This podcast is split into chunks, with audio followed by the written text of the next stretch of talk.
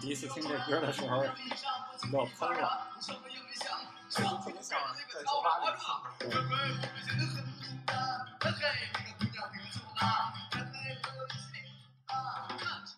大家好，欢迎大家收听新的一期扯闲篇儿，我是小蔡。大家好，我是山羊。我是五六一，然后很久很久没跟大家聊了，很久我们就是没有出现我们的声音了啊。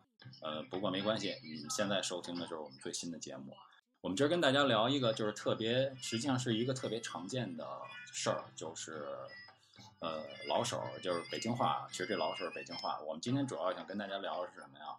就是推脱、推卸责任。然后呃，我这边也想了想，基本上最常见的就是工作工作场合，其实我们是最常见的推脱。就是甩锅侠，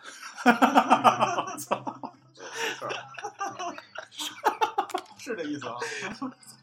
对，就是，呃，多见于啊，多见于就是所谓的职场老手啊，就是混迹职场 N 年了。但是所谓的老手，职职场老手，人家不一定岁数老，但是我们这边指的是相当于经验，就是各种推脱的经验。这个就是，嗯、一般人是比不了的。这个就是，嗯、怎么说呢？就是让你会觉得你没有理由去拒绝他，就是就是就是哎，貌似他说的是有道理，所以我们今天就要跟大家聊聊，就是其实不是吐槽他们，就是主要是想聊聊，就是到底是为什么，这个背后的原因是什么？是你为什么要推脱？你们身边多吗？有，不是特多，不是特多，这这种但是肯定都有。如果太多的话，真受不了。对对对对，一般这这种情况要多的话，你也没法在这个环境里待。能你能遇见一个就已经很幸运了。对，多少人一块儿都跟着他一块儿难受呢？实际上啊，我们总结了一下啊，就是所谓的就是这个职场老油条啊，一个是呢，有可能真的是岁数大了，然后也混迹这么多年了；另外还有一种可能性是什么呀？就是呃，从小受的教育，或者说是我们经常会知道一个词儿嘛，就是精精致的利己主义者。就是想成功可以没有问题，但是呢，他可能会呃把这个成功是驾驾驭在别人的这个怎么说痛苦之上，或者说是呃牺牲牺牲牺牲别人的利益，然后达到自己的这个呃这个目的。所以说呃，其实细想想啊，还是真的是挺可怕的一一件事儿。我觉得可能是什么原因造成的呢？一就是呃，他觉得我我只需要干这三件事儿，或者我只需要干这四件事儿，就是你让我干的第五件事儿，可能跟我有点关系，但是呢，哎，我可以把它推掉，我也可以不用干，他就不用干了。所以说，就是有的时候可能是客观原因形成的，导致的，就是说你并没有跟我明确这个事儿是我做，那么他这个人他就不会去做，这是我我我对他们的这个就是在最开始我对他们的理解，我不知道两位是怎么看这事儿的。对对，我我也有这个经历，就是你刚才说的这种是一种方式。我的经历是有一些他会特别纠结于这件事儿到底做不做，或者把这件事儿干脆就是推掉，但是他推掉的这个过程是让你很难受的，就是他不是会不会说让你就是一次性的说把这个事儿拒绝掉，嗯就是这种咱们聊的这种所谓老油条嘛，就是他不会直接面对你说不，但是他会给你讲很多的道理他他他的他角度上的这种道理。我记得好像是没说过，嗯，是吧？你我说那种就是属于那种，他他就比如他有一个观点，他希望得到你的同意。其实这种事儿吧，其实你你就说，如果只要不是太，比如说太，比如说你要办一个什么事儿，不是那种太超越这种，太太超越底线的或者怎么着的，大家都能同意，因为都有工作嘛，嗯，你多干点嗯少干点都无所谓。但是呢，他就会铺垫很多，就是在你啊来来去的说，其实他都是为了 他就是不佐证想干。最后一个他的那个那个那个观点结论结论就是说你我之前都对了吧？嗯，那我现在这个观点应该也对。对应该也对，对，就是就是说绕一大圈但，是我不会说到这儿，就不会举很多例子，说很多话。对，旁证、佐证，然后那个 来来去的证，然后最后最后一个公理啊，公理就是，哎呦，对不起，这事儿我做不了，哦，约等于就是约等于约等于。约等于，不是，他会跟你就是就就就是怎么说呢？就是呃，他会给你找很多的很多的理由。然后我自己也想过，可可能就是因为有的有的工，因为我们会经常就是呃在工作当中遇到的这种情况特别多嘛。但是呢，有的时候呢，可能是因为客观环境。我说的客观环境是什么呀？可能你的公司的制度不是那么的明确，或者不是那么的完善。呃，比如说你分配给 A 一个活儿，你先干着，但是呢。在 A 进到这个公司的时候呢，你并没有明确给 A 这个活儿是不是你 A 应该做的。那么呢，呃，可能呢 A 比较好说话，你就给了 A 了。你你你当时可能有两个选择，你可以给 A，你也可以给 B 啊 B。但是呢，因为你觉得 A 好说话，所以你把它给了给了 A 了。那 A 呢 A A 那那我干着呗。那可能 B 呢 B 呢他。你可能当时你给他的时候，你就想到了 B 肯定不会去接这活儿，B 肯定会给我很多的借口，然后呢，干脆我也我也不给他了。但是是这种这种情况导致的。可是我觉得，如果是作为一个职场人的话，你不应该因为这个这个这个怎么说这个客观原因啊，导因为职责不明晰啊，然后导致你就是想出各种理由去推脱这个。毕竟呢，怎么说呢？多数人还是靠工资过活的，你不能因为这个就是这么的那个任性啊，然后去去去推脱。还有一个，我想可能是真的是跟受的高等的教育是有关系的，对对对，我特别同意这说法，是吧我觉？得跟受教育有特别大的关系，还有你的那个常年生活的环境也有一定关系。因为你其实小学、初中、高中，然后我们是大学，呃，小学、初中，我觉得都可以忽略。你定型人的性格的定型应该是在高中，然后你上了那个大学。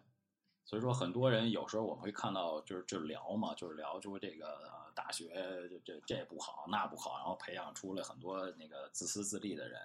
那么可能真的是不能说大学不好，我在我看来，然后可能是真是在于你去学的时候，可能你是没有抓到重点。之前就偏了，对对大学不是不是根本。对，不是大学把你教坏了，而是你可能刻意的你去规避一些正的东西，或者说你应该呃未来你在职场当中应该去学到什么东西，这是这是一个我我认为就是特别重要的一个。再有一个的话，我觉得是什么呀？就是你其实你拖来呃推来推去，其实跟对自己是没有好处的。那别人可能会觉得，可能给你的第一感受就是我操，这人太滑头了，这个只只是呃呃为为为了自己。或者是在我看来是什么呀？曾经受过伤，就是曾经可能啊是被欺负过让过，人坑过。让人坑过，对。嗯然后呢，呃，再去到另外一家公司，就肯定就觉得，哎呦喂，我得长记性了，我这以后我肯定不能干了，这这那个全是坑。怯懦的一种表现，就是对对对，什么事儿都特别谨小慎微。全全全是坑，这个我我不能跳啊，那个那个我也不能跳。但是殊不知，实际上，这个恰恰我觉得是一个成长的过程。你是你是你必须需要需要经历这这一段儿的，不能你觉得呃，就是我老觉得有的人是想把老把别人想特别坏，对对，这个没错儿没错儿，这个我我我有特别多的这种经历。对，就是就是谁都有问题，他觉得别人都不是什么好心眼儿。就是嗯，可能这个就他妈有点涉及到心理层面了，就是多疑多疑，我觉得还谈不上。我觉得还是那点，就是啊，自己，比如之前确实，你说咱们就是不都是成年人，你不可能老在学校待着，是吧？你在社会上，你总有说有一些吃亏的地方。对啊，这个吃亏，这个包含的层面很多，有一些是你遇到一些人，有一些是一些正常磕绊，是吧？跟有一些人的误会啊，跟一些事儿的这种摩擦呀，这太多了，太正常了。我觉得就是说，有好多人是属于就这种情况，我见到的，我分析的情况是他，比如说他受过这一次之后，这一次挫折之后，他就走不出来了。他就自己陷进去自己了建立了，不是陷进去了，就是自己建立了一个保护机制。防这个什么圈儿叫？对，这个保护机制叫什么？就是我觉得谁都有问题，我觉得别人都，就刚才包括咱们之前刚才说的那种，就是包括工作工作上的这种这种这一层面，其实还有一个层面就是，如果遇到问题了，他会从自己，他不会从自己的身上找问题，都是别人。这个是这个是也是我说的这种体体现，这种对，所以我们说推脱嘛，推脱这是一个词儿，实际上把它劈开了是两个字，一个是推，一个是拖。你先推，嗯是你实在推不了呢，然后你可能去做了，做了有可能会出事儿，然后你再去拖，嗯，这是一种对对，这是一种是有这种情况，而且他不会认为就是说其他的，他怎么说？他会觉得就是呃，你们都是缺的，就是只有我是对的，嗯可能可能会可能会会会会是会是这样。对那么一旦比如说，我觉得是这样，一旦这个公司它的呃呃架构或者说是体系完善的话，那么其实这种人生存的空间基本上是没有了。或者就停留在这一个位置上。对，我觉得是这样，因为给你的选择就是你没有选择，就是你要么做，然后完成，要么你走人。办法，对你没有办法让自己有更多的这个价值，是吧？对对你能你你办不了更多的事情嘛。是这样的，所以说其实就是我们看来的话，是在工作当中你会面对这个事儿，其实就是呃你很难分辨啊。当然，这个人他可能会在工作当中他去推脱，但我们真的是很难想象，起码我是很难想象这个人在生活中会不会也是推脱。应该也这样，我觉得。我觉得是这样，因为呃，你要是如果说你在生活当中你是另外一个人的话，我靠，那这种角色转换真的是很难。一般都是自身带的，性格上带的这种东西。嗯，我觉得就像刚才就是咱们说的这个推脱这个事儿，其实我觉得可以分成分成两步，嗯，就是说呃有有些呢他就真的是不想干，他就是给你就是说 缓缓啊缓一折或者怎么着，就是不好好或者说接了不给你好好干，就是还有一种呢，他就是属于那种。呃，他可这可能就是他个人的办事习惯啊，他就是说，就是怎么说呢？咱们常说的“先小人后君子”，就是他会一条一条先给你列出来。其实这样的人倒好，嗯嗯嗯，就是说这个东西他可能也是丑话咱先说前头咱他可能也吃过亏，比嗯如说什么什么事儿没清分清楚责任，因为现在咱们好多会遇见到什么呀？就是你合作的这个人，你可能之前没合作过，但这个事儿还很挺挺重要的，对你还对对必须得跟他一块儿干。但是呢，就可能就是说你不了解他不像对对，比如说合作很多次，呃都知道什么脾气，这个这个性格是怎么着，彼此之间谁可以建立信任对这个事儿给你，这这是你肯定能给我办了。对对对你不，会有这种这么绝对的信任，他可能就会有有于有这种，就是说防御呃防防御机制，对对对，防防御之前说的这种。但是呢，我觉得还是要看他这个事儿最后落地的时候是什么样。因为我记得就当时呃怎么说呢，就是也是我不是也就是现在做设计嘛，之前也是跟嗯跟一个师傅学，我这我就记记记住特别清楚，说这个甭管我教教你们的是什么，你们一定要记住，就是说如果这事儿答应人家了，一定要给人做好，要不然你就可以不不答应。如果说你这件就是我是就是如如果说你做不到的话，那将来你在社会上会会难惨。嗯我觉得他这个这个话虽然这挺重的，就是嗯嗯你要是仔细分析，就是说你可以不答应，就是我我我我这个这个事儿，就你别别给我，或者说我我可能做不了，你委婉了告诉人家，你反正你没接，这事儿就没落你你身上，你就可以不做。但是如果你真的做呃接了，就好好给人完成。对对，你也可以前面约法三章，把这个事儿说清楚，责任啊是吧？这个事儿时间点都说都说清楚了。我觉得是什么呀？就是呃，山羊说这个就是是是特别有道理，但是就怕什么呀？你前面啊，你也不说不不说明白了，你也不约法三章，然后模棱两可你就接了，接了了接差这个也是。对接接到半截儿，你发现我靠这事儿，不管是因为客观还是主观原因，我干不了，我办不到的事情我办不到。咱说的，咱经常说那种不靠谱。对，然后呢，在做这个事儿的过程当中，就想方设法的去自己拖。的能力之前也没有一个很好的估估量。对对对对，因为而且还有那种就是，比如说做做到一半儿，你就会觉得他这事儿弄的好多东西他都没弄完，等于说他没有完成他的那那块儿，等于这把这个压力全就就落在你你这块儿了。就是烂尾呗。对对对，就是烂尾。就是虽然你说做了吗？做了，这东西给你了。对，这就是他这个对于这种这种这种细节的东西做的特别好，什么时候给你呢？什么时候给你？他他会弄哎得特别好。对对对对他这个东西他妈不行 啊！对对对对就是他会没干货他之前的铺垫特别好，就是说这个邮邮件什么的，我他的那个方法，我的可嗯对可就是就是但是这个东西是吧？就是防止有一天你他妈的那个就找后账，哎，我全给你列出来，嗯昨儿给你发邮件了，说了。对发是发了，但是您那东西他妈是那东西吗？我操！或者就是达不到要求。对对对，这是什么？很可怕，这样的人确实很可怕。他我觉得是跟什么？跟我们其实跟我们现在的这个大的社会环境是有关系的。因为就是呃，我我我我在做这个节目之前，那个我我不是也写了嘛，就是焦虑，可能是焦虑感吧。就像刚才五有一说的，就这个人，如果说他这个人的心理呃怎么说，心理心理建设啊没有那么好，或者说他心理 他心特别脆弱，这个人。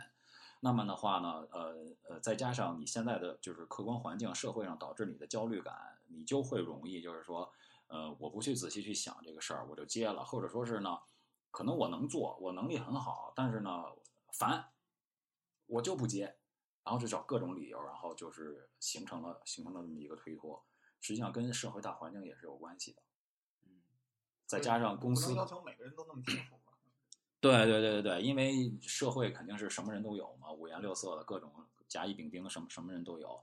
而且呃，还有一个就是是呃，之前也写到的，就是什么，就是可能跟跟互联网也有关系，跟互联网的产生，跟科技科技不断在进步也有关系。就是现在很多的书，就是书籍都是这样，就是封封皮儿或者是它的腰封上就写着教你如何好好说话。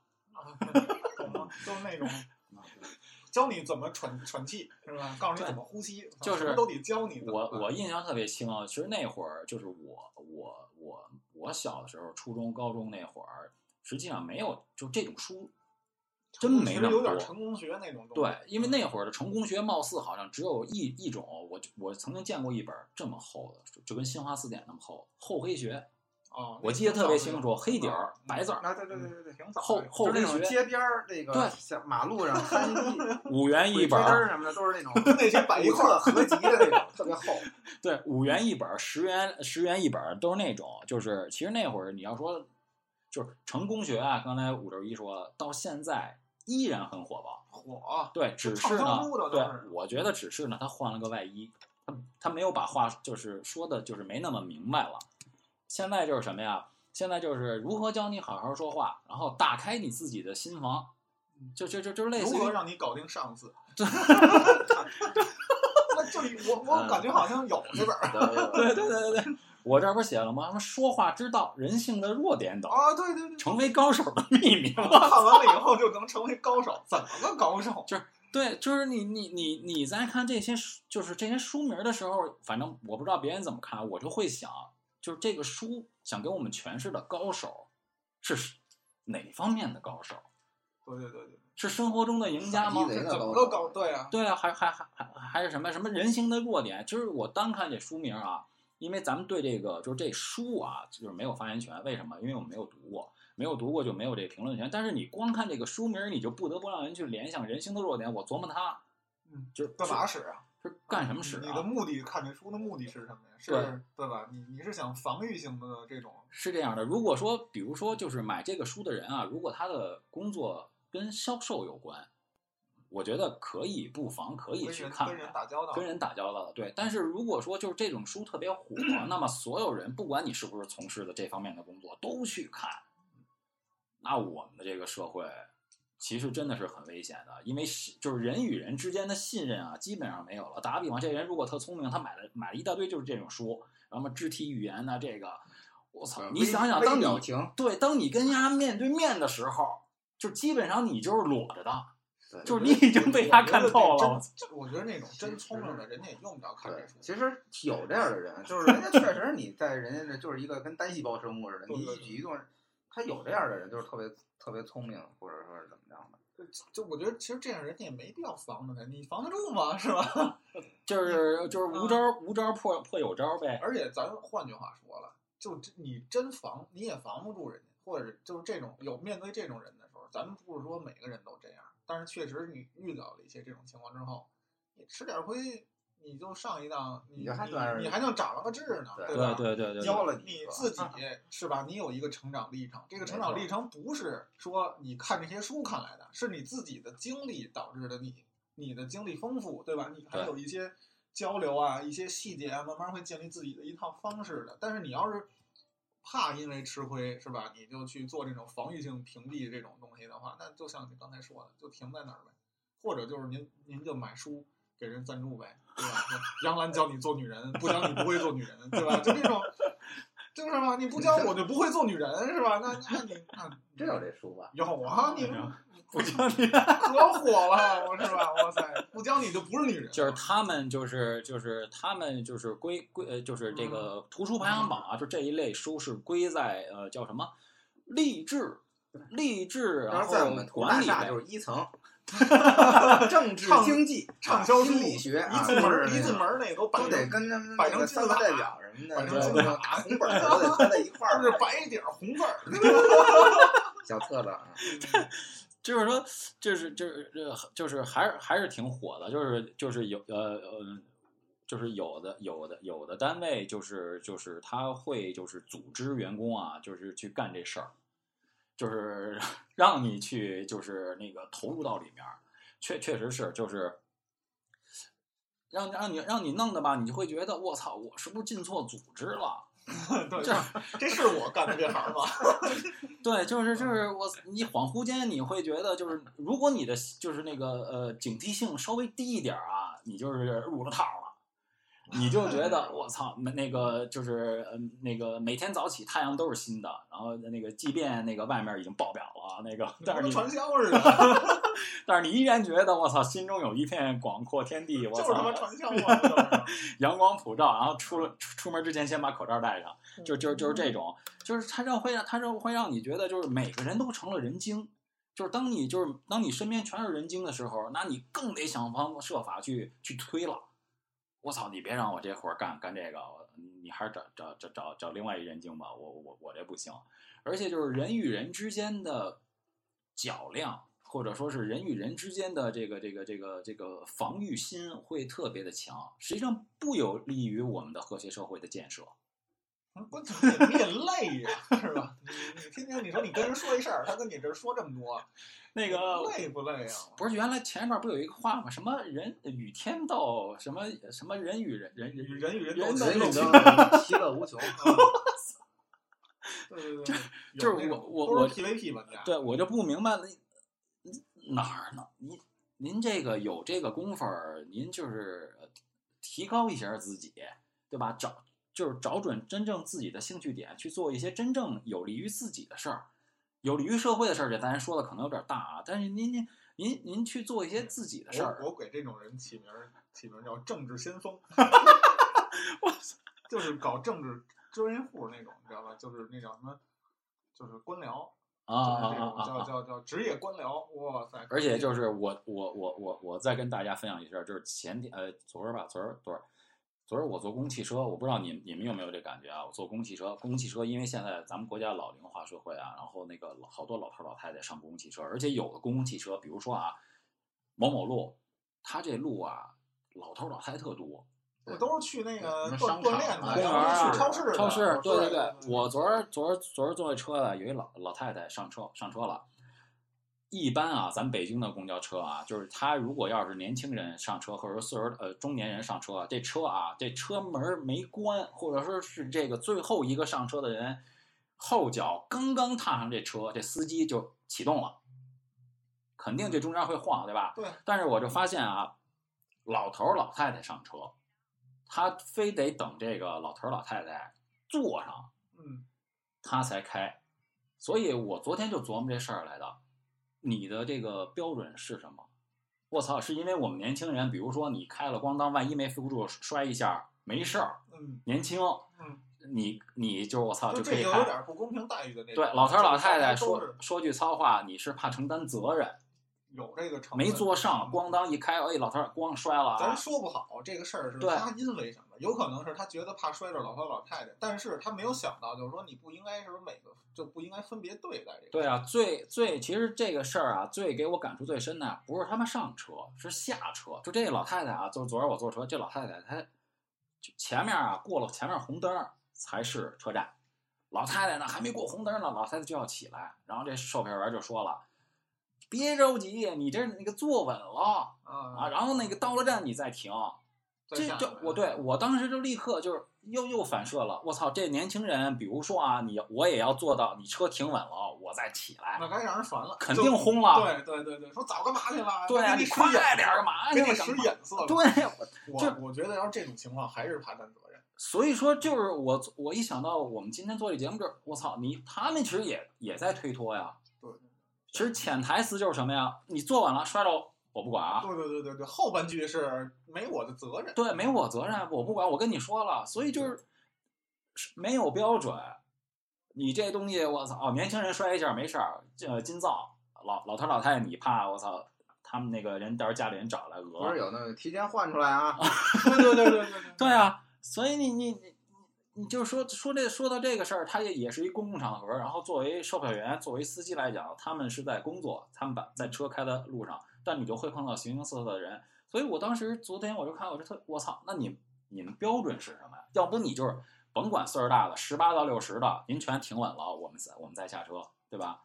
哦，你这是怕他摔着，你这么说，所以这我觉得就是很可笑。我操，二十一世纪了。嗯，改革开放这么多年了，他我觉得也有另一方面，就是那种确实有那种爱讹人的嗯这种嗯嗯情况。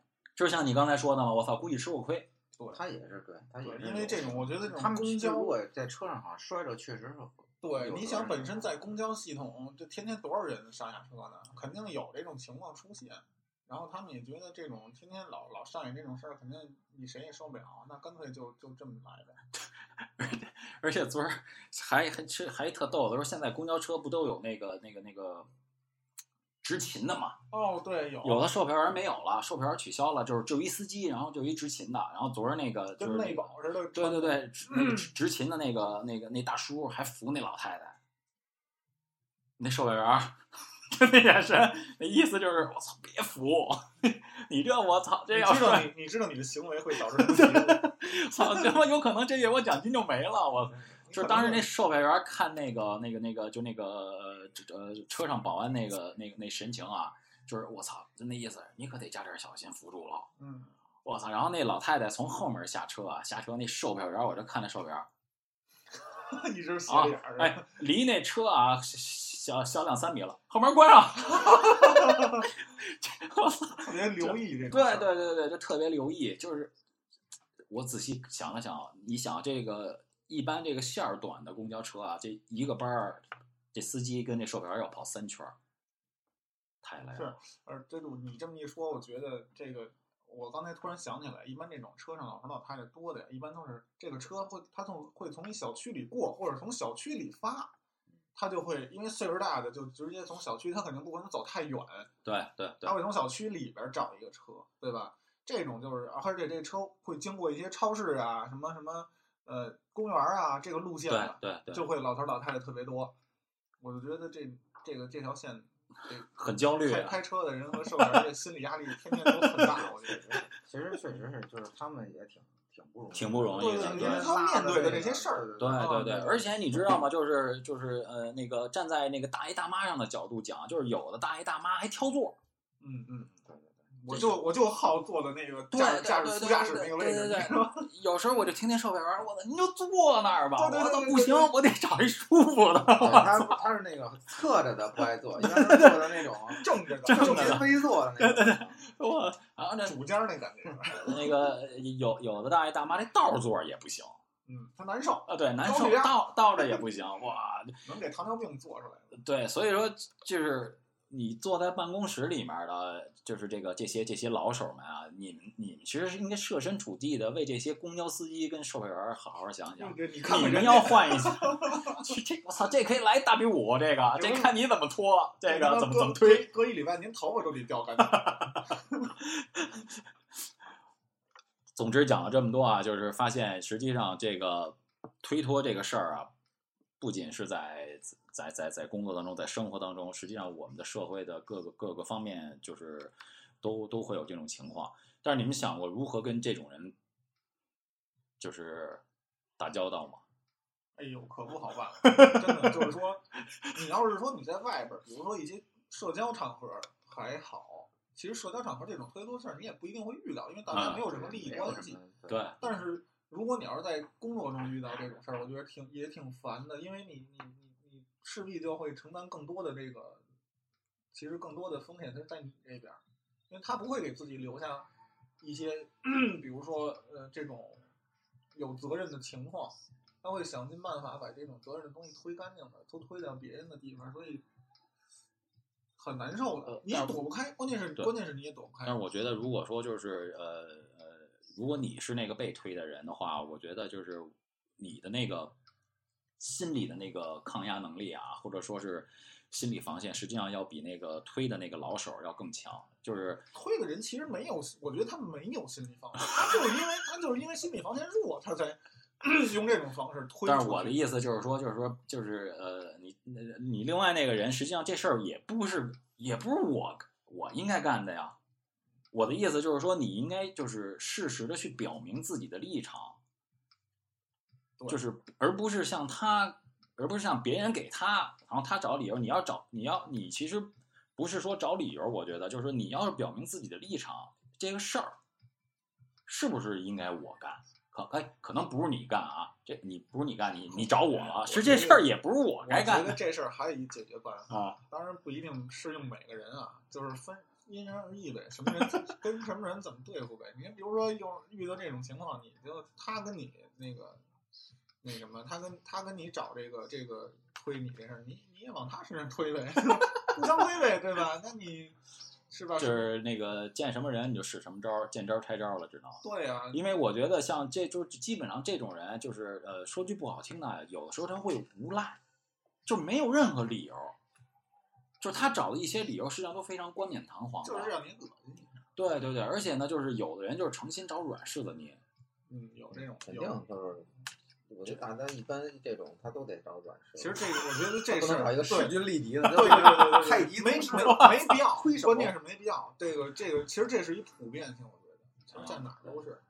咱们就咱们说一个最简单的一个方式，就是说，都涉及不到说这个工作上的配合，咱们就是看你跟这个就是公司这些人他说话就能看出来，对吧？哦你你面对什么人说说话的方式肯定不一样，你不能说对对对？吧？对，其实这就是一个这种东西的一个一个一个方式，一个一个试对，同时也他妈是一种试探的过程。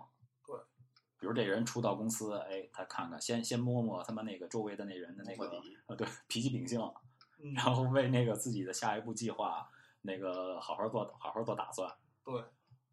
那这每天刷完牙、洗完脸，起床之后这走出去，然后进到办公室多累啊！我操！这哎呀，我有的人，嗯，他他不，他其乐无穷啊！他有的时候是个乐 儿。对，有的人他不是说累，他已经形成习惯了。你就是我跟你说，就这个事儿，我觉得咱们可能很多人都遇到过，不是说对人怎么怎么样，你就听有时候咱们有些同事啊，他打电话，他正常说话什么样，跟他打电话的时候，面对一些 啊客户也好啊，外人也好，是什么样的一个语气？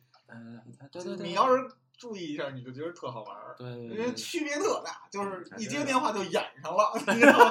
就一挂电话这就回来了，就这个这个切换的特别灵活，就是就进入进入角色了，我操，进入状态了。对对对对，啊，哎，张总你好啊，就是呃那样，他一挂电话就就就另就另外一个了，不知道啊，没人跟我说呀，就是特别对特别特别有意思的这种事儿，有时候我不了解这情况呀。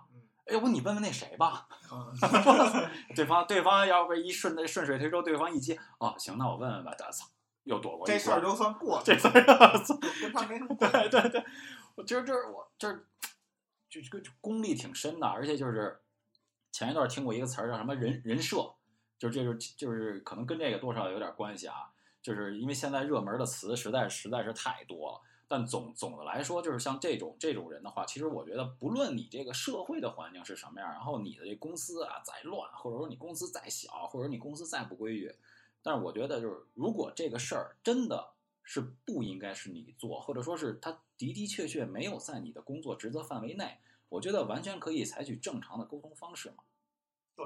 对，就是我我要不要做？用耍心机这种对，我要不要我哎，我去你去跟你的上司直接沟通，我要不要做这件事儿？然后我做完这件事儿，如果他不在我的职责范围内，一旦出了事儿，我要承担什么样的责任？问清楚。关键这这个对这个事儿吧，关键是你上司其实有可能也他妈不知道。对，就还有一个点就是，有时候你该怎么去用什么样的方式去解决这事儿？因为对咱们说的其实还是挺泛泛的，对因为，你每个人遇到的情况都不一样样的，没错儿。咱们说是应该采取一个就是沟通，对吧？好好说一下这事儿，但是怎么说，是吧？跟谁说？就得需要你买书看。就得，我觉得你买书看完之后也也你你不一定有这个效果，但是就是说，可能你你就就是因为难点就在这儿，对就是在于怎么用什么样的形式去面对什么样的事儿，这个不是每个人都有的能力。这就是你能力，就是对呀、把这事儿办成了。你想，就是说你想通过正当方式一去解决，然后你去敲了敲上司的门。当你一推开上司的门，看上司的那个呃那个办公室书架上全是这类的这类的书，那你就别跟他说了，你就得找别人吧。你找他说没事儿，你也滚。你又不把门对你可能会摊上更多的事儿，你知道吗？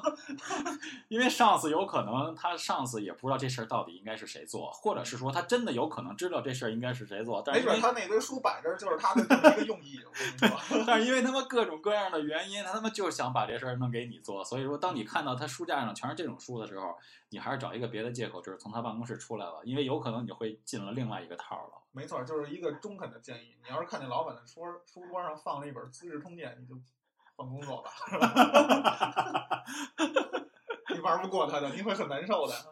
对，就是呃，就是怎么说，干活的人吧，就是可能咱们都没当老板啊，可能你当了老板的话，就就就那个站的角度啊，就高度啊，就是老说啊高度就不一样了，看事情就更加的全面了。但是我觉得，就是你作为工作来讲的话，你还是就是正常去做，就是呃。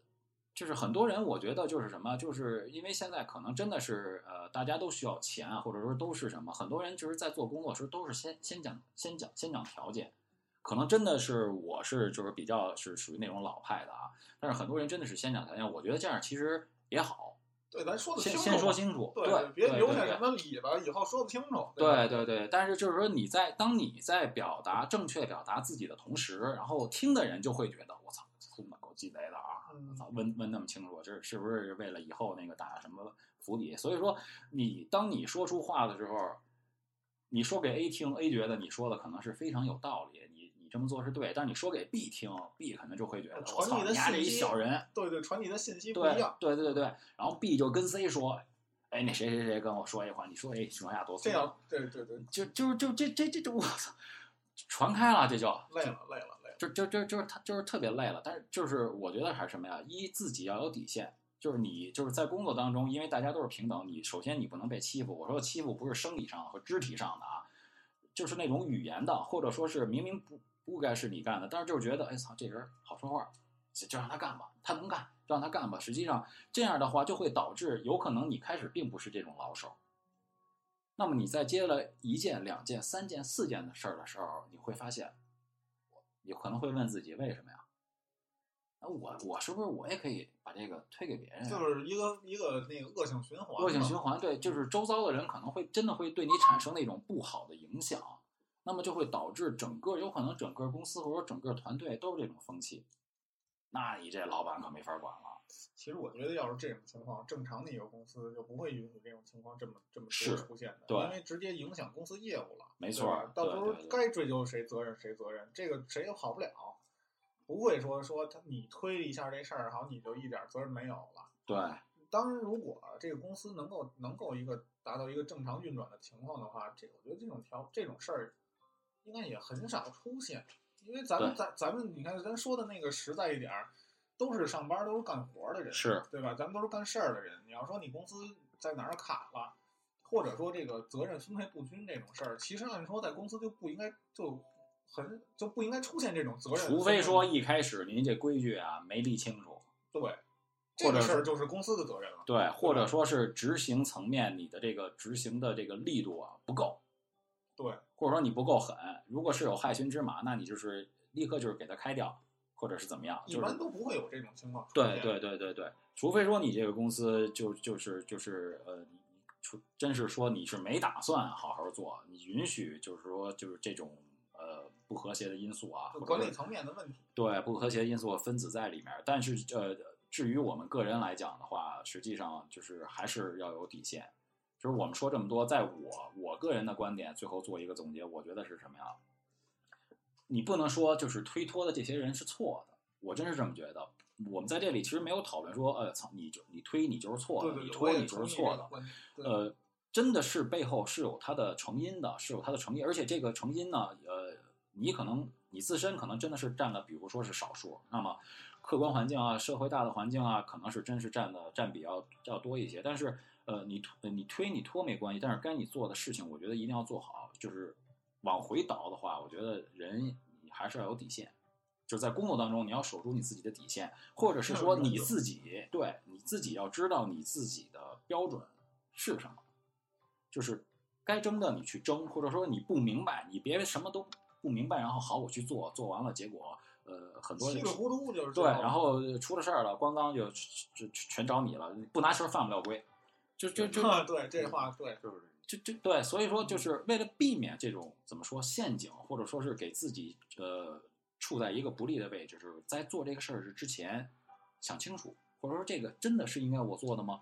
如果说不是我做的，那你要问一下你的上司或者你的老板，呃，为什么让我来做这个事儿？把事情问清楚。那么以后如果说真的是出现这样或那样的问题的话，我们对自己也有交代，或者是对你就对你现在做的这个公司也也有一个交代。其实这是这是最根本的。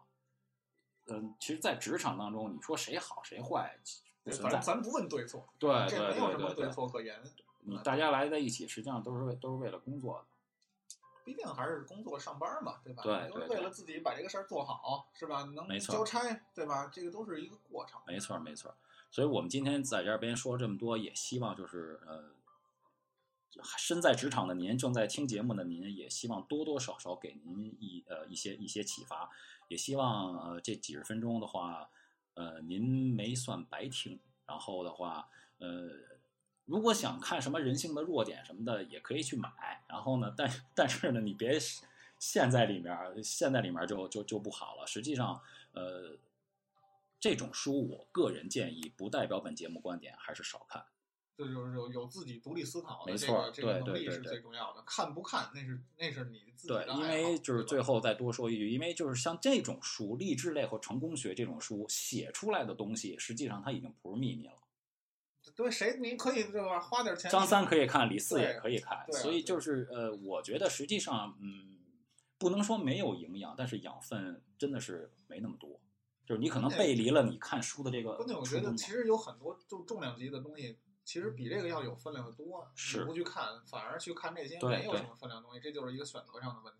对对对，不管你是初入职场吧，还是说您在职场已经摸爬滚打十多年了、二十多年了，呃，真心希望就是这个节目能够带给您就是启发跟思考吧。我来点们干货，对我们这期节目就到这块儿，再见，拜拜。再见。拜拜。